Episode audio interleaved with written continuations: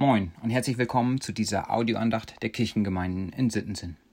Heute ist Mittwoch, der 27. Juli und mein Name ist Lukas Rösel. Schön, dass du zuhörst. Danket dem Herrn aller Herren, denn seine Güte wäret ewiglich.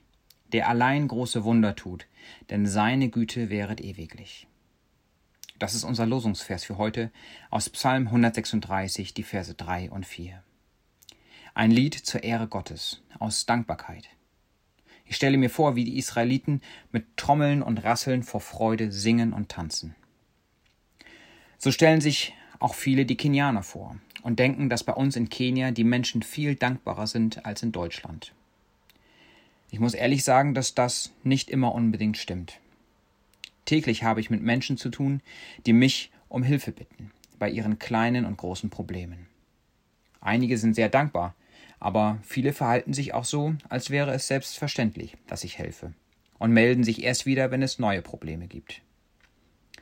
Trotzdem behaupte ich, durch unser Leben in Kenia dankbarer geworden zu sein. Durch den Vergleich der Lebensumstände ist mir bewusst geworden, dass wir Deutschen weltweit zu einer sehr kleinen Gruppe von Menschen gehören, die unverhältnismäßig privilegiert sind. Wer sich dem bewusst wird, muss dankbar sein.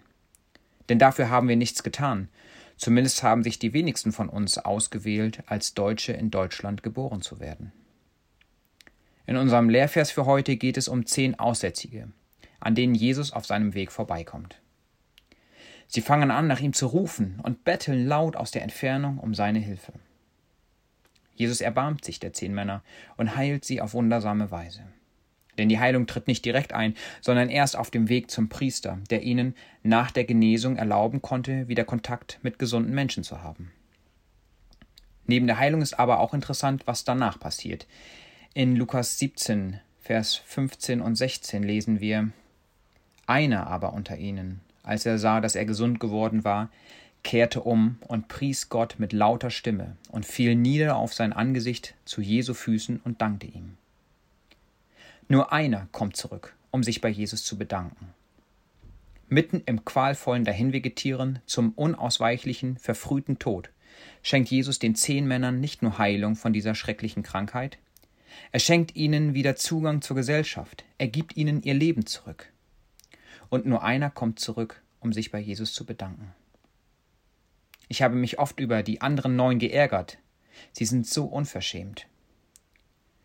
Aber dann muss ich an mich und mein privilegiertes Leben denken. Mir geht es unverdient gut, und doch bedanke ich mich viel zu wenig.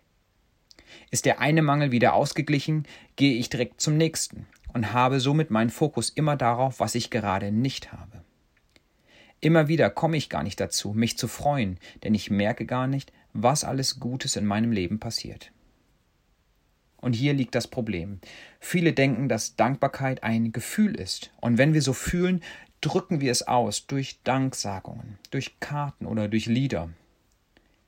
Die Israeliten hatten sicherlich auch Momente, in denen ihre Dankbarkeit mit ihnen durchgegangen ist und sie vor Freude über Gottes Güte die Trommeln auspackten. Aber sie mussten sich vor allem auch daran erinnern und den Gott, und den Dank an Gott durch Riten sicherstellen, zum Beispiel mit unserem Psalm 136. Dankbarkeit ist nämlich auch eine Herzenshaltung, ein täglicher Kampf zwischen negativem Denken und positivem Denken. Und wir müssen uns entscheiden, wir können und müssen wählen zwischen Dankbarkeit und Unzufriedenheit. Wir können uns entscheiden, nicht zu danken. Die Folge wäre dann aber, dass du ein undankbarer Mensch wirst. Denn du wirst das, wofür du dich entscheidest. Hans-Peter Reuer hat einmal gesagt, du sähst einen Gedanken, du erntest eine Tat. Du sähst eine Tat und erntest eine Gewohnheit. Du sähst eine Gewohnheit und erntest einen Lebensstil. Du sähst einen Lebensstil und erntest eine Bestimmung. Dankbarkeit hat vor allem etwas damit zu tun, wie wir denken. Paulus schreibt im Philipperbrief: Ansonsten denkt über das nach, meine Geschwister, was wahr, was anständig und gerecht ist.